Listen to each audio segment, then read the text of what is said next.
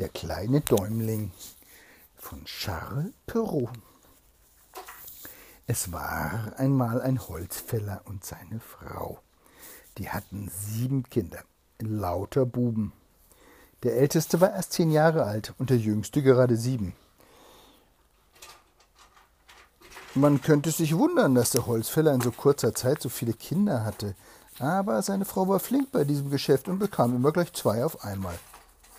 Sie waren arm, und ihre sieben Kinder waren ihnen lästig, weil noch keines von ihnen sein Brot selbst verdienen konnte. Obendrein bekümmerte es sie, dass der Jüngste überaus zart war und kaum ein Wort sprach. Sie hielten das für Dummheit, was doch nur ein Zeichen für seinen Verstand war. Er war winzig, ja, als er zur Welt kam, war er nicht länger als ein Daumen, weshalb man ihn den kleinen Däumling nannte. Dieses arme Kind war ja, ich weiß. Dies arme Kind war der Prügelknabe des ganzen Hauses, und man gab ihm stets Unrecht. Gleichwohl war er der schlauste und gescheiteste von allen seinen Brüdern, und wenn er auch wenig redete, so hörte er umso mehr zu. Es kam ein sehr schlimmes Jahr, und die Hungersnot war groß, dass die armen Leute beschlossen, sich ihre Kinder vom Halse zu schaffen. Eines Abends, als diese schon schlafen gegangen waren und der Holzfäller mit einer Frau beim Feuer saß, sprach er schweren Herzens zu ihr Siehst du nicht, dass wir unsere Kinder nicht mehr ernähren können? Ich könnte sie nicht vor meinen Augen verhungern sehen, und ich will sie morgen mit in den Wald nehmen, um sie dort auszusetzen, was sich sehr leicht machen lässt, denn während sie sich tummeln und Reisig sammeln, brauchen wir nur davonzulaufen, ohne dass sie es merken. Weißt du, was ich mich frage, Lotte? Was das früher für Leute waren, die ihre Kinder einfach im Wald ausgesetzt haben. Hm. Würdest du das mit deinen Kindern machen? Nee. Nee? Nee? Auch wenn sie immer nur rumschreien und sich schlecht benehmen? Trotzdem? Hm?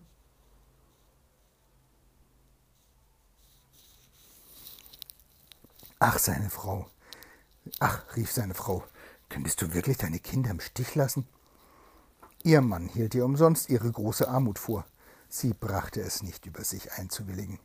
Sie war arm, aber sie war doch die Mutter.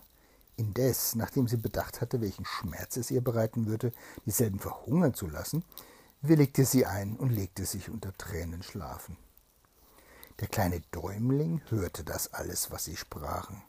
Denn nachdem er von seinem Bett aus vernommen hatte, dass sie von wichtigen Dingen redeten, war er leise aufgestanden und unter den Schemel seines Vaters gekrochen, um ihnen zuzuhören, ohne selbst gesehen zu werden. Dann legte er sich wieder ins Bett, fand aber während der ganzen übrigen Nacht keinen Schlaf mehr, da er darüber nachdachte, was er tun solle. Er stand früh am Morgen auf und ging zum Bach, wo er seine Taschen mit weißen Kieselsteinchen füllte. Dann kam er wieder nach Haus. Sie machten sich alle auf den Weg, und der kleine Däumling verriet seinen Brüdern nichts von all dem, was er wusste. Sie gingen in einen dichten Wald, wo keiner den anderen auf zehn Schritte Entfernung sehen konnte. Der Holzfäller machte sich daran, Holz zu schlagen und seine Kinder das Reisig zu sammeln und zu bündeln.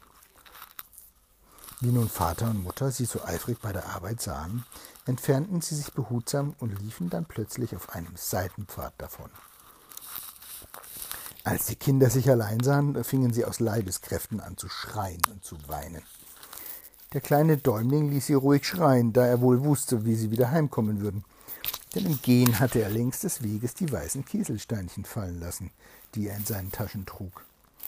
Er sagte also zu ihnen Fürchtet euch nicht, liebe Brüder, Vater und Mutter haben uns hier allein gelassen, aber ich werde euch wohlbehalten nach Hause bringen. Folgt mir nur.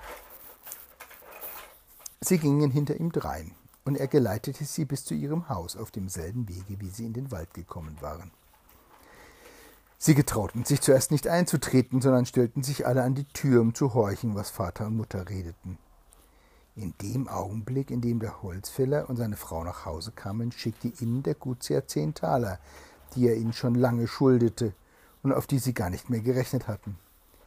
Dies gab ihnen wieder neues Leben, denn die armen Leute starben fast vor Hunger. Der Holzfäller schickte sein Weib sogleich in die Metzgerei. Da sie seit langer Zeit nichts mehr gegessen hatte, kaufte sie dreimal so viel Fleisch, als für zwei Personen zum Abendessen nötig war. Als sie satt waren, sagte die Frau Ach, wo mögen jetzt meine armen Kinder sein? Sie könnten sich das, was uns übrig bleibt, schmecken lassen. Aber du warst es ja, der sie hat umbringen wollen. Ich habe es im Voraus gesagt, dass wir es bereuen würden. Was wird jetzt im Wald aus ihnen werden? Ach du mein Gott, die Wölfe haben sie vielleicht schon gefressen. Es ist unmenschlich von dir, deine Kinder so im Stich zu lassen. Der Holzfäller verlor schließlich die Geduld, denn sie sagte mehr als zwanzigmal, dass sie es bereuen würden und dass sie es im Voraus gesagt habe. Er drohte sie zu prügeln, wenn sie nicht den Mund hielte. Nicht, dass der Holzfäller nicht noch weit mehr bekümmert gewesen wäre als sein Weib, aber sie machte ihm den Kopf ganz heiß. Aber sie machte ihm den Kopf ganz heiß. Und er war vom Schlage jener Leute, die derlei Weiber besonders gern haben, die alles schon im Voraus sagen. Dagegen solche höchst unbequem finden, die immer alles schon im Voraus gesagt haben wollen. Die Frau weinte und weinte. Ach, wo werden jetzt meine Kinder sein, meine armen Kinder? Einmal sagte sie dies so laut, dass die Kinder, die draußen vor der Tür hören, warten, die draußen vor der Tür waren, es hörten und allesamt anfingen zu schreien: Das sind wir, das sind wir! Sie lief geschwind hin und machte ihnen die Tür auf und sagte unter Herzen und Küssen zu ihnen: Wie froh bin ich, euch wiederzusehen, ihr lieben Kinder. Ihr seid recht müde und habt argen Hunger. Hunger. Und du, Peterlein, wie schmutzig du bist. Komm, lass dich abwaschen. Dieses Peterlein war ihr Ältester und den hatte sie lieber als alle anderen, weil er ein kleiner Rotschopf war und sie selbst auch. Sie setzten sich um den Tisch herum und aßen mit solcher Lust, dass Vater und Mutter ihre Freude daran hatten. Sie erzählten von der Angst, die sie im Walde ausstehen mussten, und redeten fast immer alle auf einmal. Unsere guten Leute waren überglücklich, ihre Kinder daheim zu sehen, und ihr Glück währte genauso lange wie die zehn Taler, als aber das Geld verbraucht war, verfielen sie in ihrer alten Kummer und entschlossen sich, sie abermals im Stich zu lassen und, damit ihr Anschlag nicht misslinge, sie noch viel tiefer in den Wald zu führen als das erste Mal. Sie konnten, sie konnten noch so heimlich darüber reden, der kleine Däumling hatte sie doch gehört. Der rechnete sicher damit, sich aus der Sache herauszuziehen, wie er es schon einmal getan aber obwohl er am frühen Morgen aufgestanden war, um Kieselsteinchen zu sammeln, konnte er dies doch nicht ausführen, denn er fand die Tür des Hauses doppelt verschlossen. Er wusste nicht, was er tun sollte, als aber die Frau des Holzfällers zum Frühstück jedem eine Scheibe Brot gegeben hatte, glaubte er, er könne anstelle der Kieselsteine sein Brot nehmen und es brockenweise längs des Weges ausstreuen. Und so schob er es in seine Tasche. Vater und Mutter führten sie an den dichtesten und dunkelsten Fleck im Walde, und sobald sie fort waren, machten sie sich auf einen Schleichweg davon und ließen sie zurück. Der kleine Däumling grämte sich darüber nicht sonderlich, weil er meinte, seinen Weg leicht wiederzufinden, mittels des Brotes, das er überall ausgestreut hatte. Aber er war sehr überrascht, als nicht ein einziges Krümchen mehr davon wiederzufinden war. Die Vögel hatten alles aufgepickt. Da waren sie denn recht betrübt, denn je weiter sie liefen, desto weiter verirrten sie sich und kamen immer tiefer in den Wald. Die Nacht brach herein, und es erhob sich ein heftiger Wind, der ihnen schreckliche Angst einjagte. Es war ihnen, als ob sie von allen Seiten nichts als das Heulen der Wölfe hörten, die kamen, um sie zu fressen. Sie getrauten sich kaum miteinander zu reden oder auch nur um sich umzudrehen. Und plötzlich kam ein heftiger Regen, der ihnen bis auf die Haut drang. Bei jedem Schritt glitten sie aus und purzelten in den Schmutz, aus dem sie sich ganz besudelt wieder erhoben, und sie wussten nicht, was sie anfangen sollten. Der kleine Däumling kletterte auf einen Baum, um zu sehen, ob er nichts entdecken könne. Wie er nun nach allen Seiten spähte, gewahrte er einen schwachen Schimmer wie von einem Kerzenlicht. Aber das war weit weg hinter dem Wald. Er kletterte vom Baum herab, und als er wieder unten war, sah er gar nichts mehr. Das machte ihn mutlos. Doch nachdem er eine Weile mit seinen Brüdern in die Richtung gegangen war, wo, das Licht, wo er das Licht gesehen hatte, erblickte er es von neuem, als sie aus dem Wald herauskamen. Sie gelangten endlich an das Haus, wo das Kerzenlicht war, nicht ohne mancherlei Schrecken, denn häufig verloren sie es aus den Augen, was jedes Mal der Fall war, wenn sie der Weg durch eine Mulde führte. Sie klopften an die Tür, und eine biedere Frau machte ihnen auf. Sie fragte, was sie begehrten, und der kleine Däumling gab zur Antwort, sie wären arme Kinder und hätten sich im Walde verirrt, und sie bäten ihnen aus Barmherzigkeit ein Nachtlager zu geben. Als nun die Frau sah, wie herzig sie alle waren, fing sie zu weinen an und sagte, Ach, ihr armen Kinder, wo seid ihr hingeraten? Wisst ihr nicht, dass dies hier das Haus eines Ogers ist, der die kleinen Kinder frisst? Ach, liebe Frau, antwortete der kleine Däumling, der wie seine Brüder am ganzen Leib zitterte, was sollen wir anfangen? Ganz sicher werden die Wölfe des Waldes uns heute Nacht ohne Erbarmen fressen, wenn ihr uns nicht bei euch aufnehmt. Und da ist es uns doch lieber, wenn der gnädige Herr uns frisst. Vielleicht hat er Mitleid mit uns, wenn ihr so gut seid, ihn darum zu bitten. Das Weib des Urgers dachte, sie könne sie bis zum nächsten Morgen vor ihrem Mann verstecken, ließ sie eintreten und führte sie zu einem tüchtigen Feuer. Dort hing ein ganzer Hammel am Bratspieß für das Abendessen des Ogers. Als sie anfingen, sich zu wärmen, hörten sie drei bis viermal an der Tür poltern. Das war der Oger, der heimkam. Unverzüglich hieß sein Weib sie unter das Bett zu kriechen und ging die Tür aufzumachen. Der Oger fragte gleich, ob das Abendessen fertig sei und der Wein abgefüllt und setzte sich dann ohne weiteres zu Tisch. Der Hammelbraten war noch ganz blutig, aber er dünkte ihn darum nur umso besser. Er schnupperte nach rechts und nach links und sagte, ich rieche frisches Fleisch. Es muss dies, sagte das, das Weib zu ihm, das Kalb sein, das ich vorhin geschlachtet habe, was du riechst. Ich rieche frisches Fleisch, ich sag's dir noch einmal, sagte der Oger und sah sein Weib von der Seite an. Und etwas ist hier, von dem ich nichts weiß. Bei diesen Worten stand er vom Tisch auf und ging schnurstracks zum Bett. Ha, sagte er, schau her, du willst mich betrügen, verfluchtes Weib. Ich weiß nicht, warum ich nicht dich längst aufgefressen habe. Du kannst von Glück reden, dass du so eine alte Ziege bist. Dies junge Wild kommt mir gerade recht. Ich werde es meinen Freunden, den Ogern, auftischen, die mich dieser Tage besuchen kommen. Er zog die Kinder eins nach dem anderen unter dem Bett hervor. Die armen Kinder fielen auf die Knie und flehten um Gnade, aber sie hatten es mit dem grausamsten aller Oger zu tun, der, weit entfernt Mitleid zu haben, sie schon mit den Augen verschlang und zu seinem Weibe sagte, das seien leckere Bissen. Wenn sie noch eine gute Soße daran machen würde, dann würde das ein sehr gutes Abendessen. Er holte ein großes Messer, und während er auf die armen Kinder losging, wetzte er es an einem langen Stein, den er in seiner linken Hand hielt. Schon hatte er eins von ihnen gepackt, das sagte sein Weib zu ihm, was willst du jetzt so spät noch machen? Hat das nicht Zeit bis morgen früh? Halt's Maul, erwiderte der Oger. Sie werden nur umso mürber sein. Aber es ist doch noch so viel Fleisch da, warf sein Weib ein. Das Kalb, die zwei Hammel und das halbe Schwein. Du hast recht, sagte der Oger.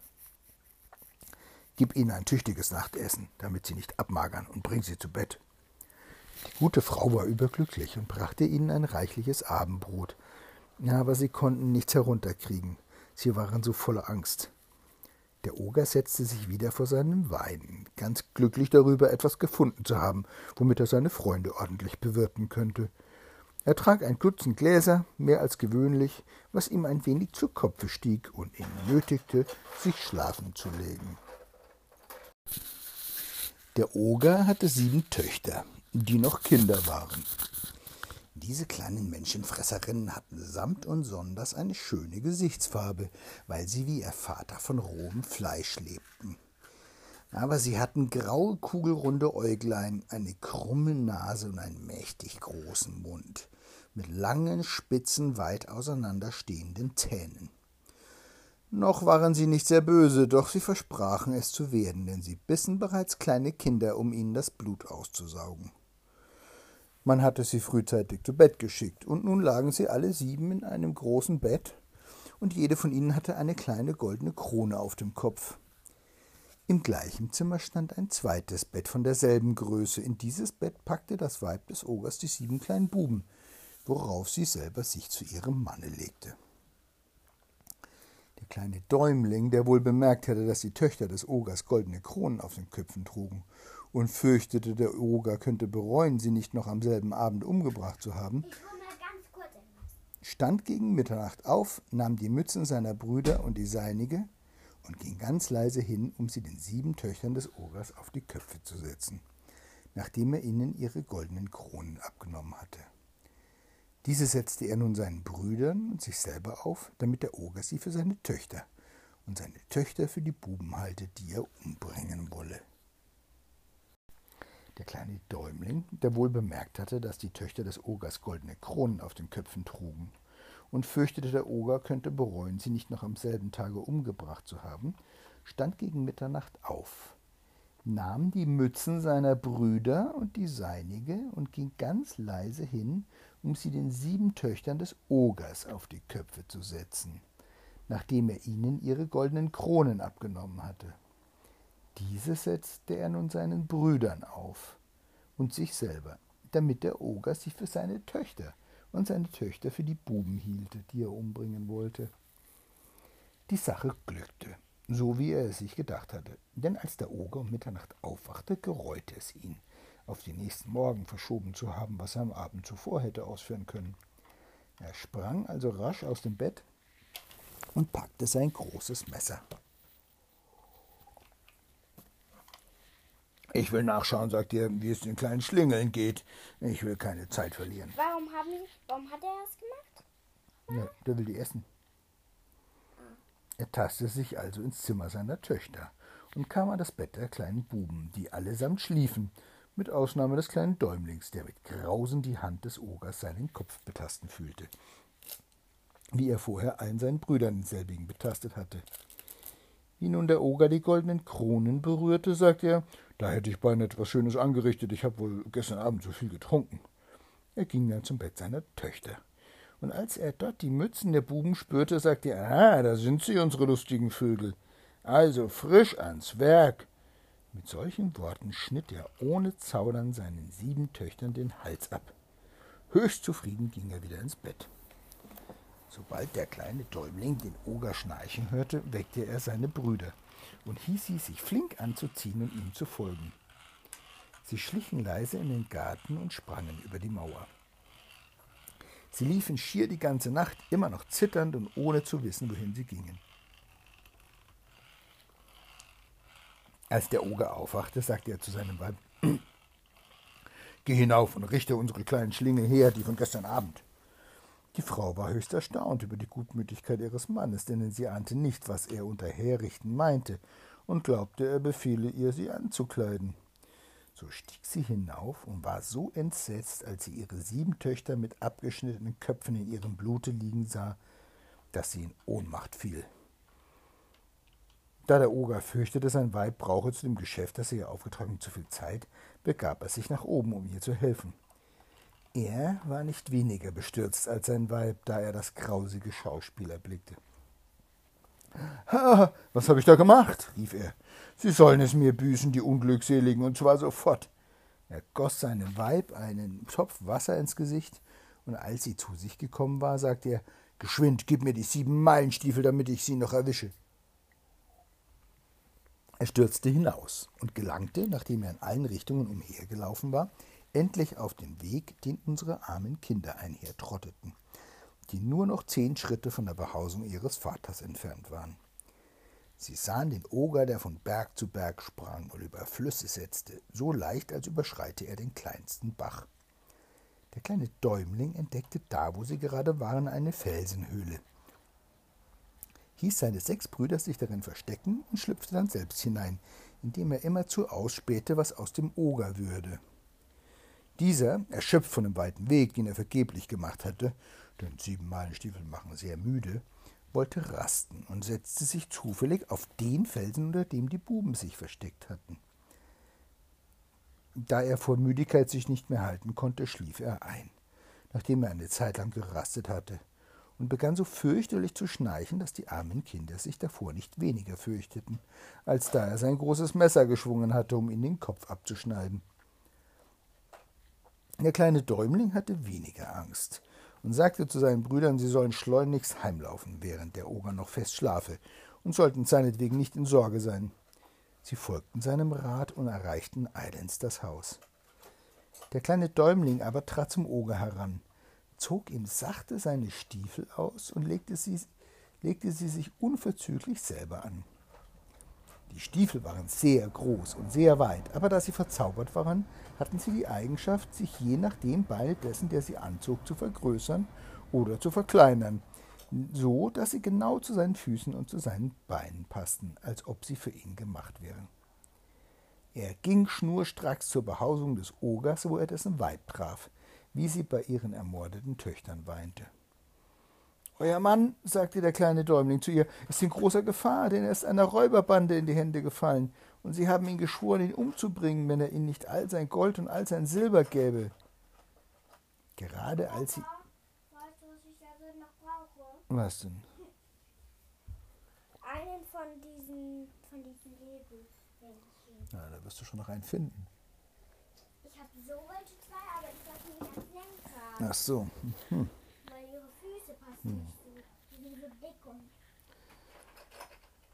Gerade als sie ihm den Dolch an die Kehle setzten, bemerkte er mich. Ja. Gerade als sie ihm den Dolch an die Kehle setzten, bemerkte er mich und bat mich, euch zu benachrichtigen und euch zu sagen, dass er mir alles geben sollte, was er an Vermögen besitzt, ohne das geringste zurückzubehalten, weil sie ihn sonst erbarmungslos umbringen würden. Da die Sache sehr eilt, wollte er, dass ich seine sieben Meilenstiefel, die ihr da seht, anziehe, damit ich schleunigst herkäme und euch und auch damit ihr nicht etwa glaubt, ich sei ein Betrüger. Die gute Frau war sehr erschrocken, denn dieser Oger war der beste Ehemann, wenn er auch kleine Kinder fraß. Als nun der kleine Däumling solcherweise mit solchen allen Schätzen des Ogers beladen. Hm? Was? Als der kleine Däumling. Nein, doch nicht das. Die gute Frau war sehr erschrocken, denn dieser Oger war der beste Ehemann. Ein Ehemann. Ehemann, eine Ehe. Ich bin ein Ehemann. Ich bin der Ehemann von der, von der Mami. Und was ist ein Ehemann? Ehe, die Ehe. Wir sind verheiratet. Zwei Menschen, die verheiratet sind, sind Ehemann und Ehefrau. Mama ist eine Ehefrau. Hm, nicht Ehe, Ehe. Die gute Frau war sehr erschrocken, denn dieser Oger war der beste Ehemann, wenn er auch kleine Kinder fraß. Als, er, als nun der kleine Däumling solcherweise mit allen Schätzen des Ogers beladen in sein Vaterhaus zurückkehrte, wurde er mit tausend Freuden aufgenommen. Das ist Ende der Geschichte. Ich verstehe das nicht. Die Eltern wollen zweimal ihre Kinder umbringen.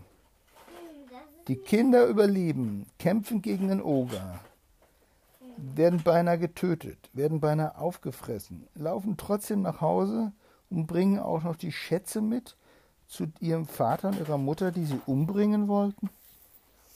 Das sind komische Märchen. Das sind aber ganz, in ganz vielen Märchen. Das ist so merkwürdig.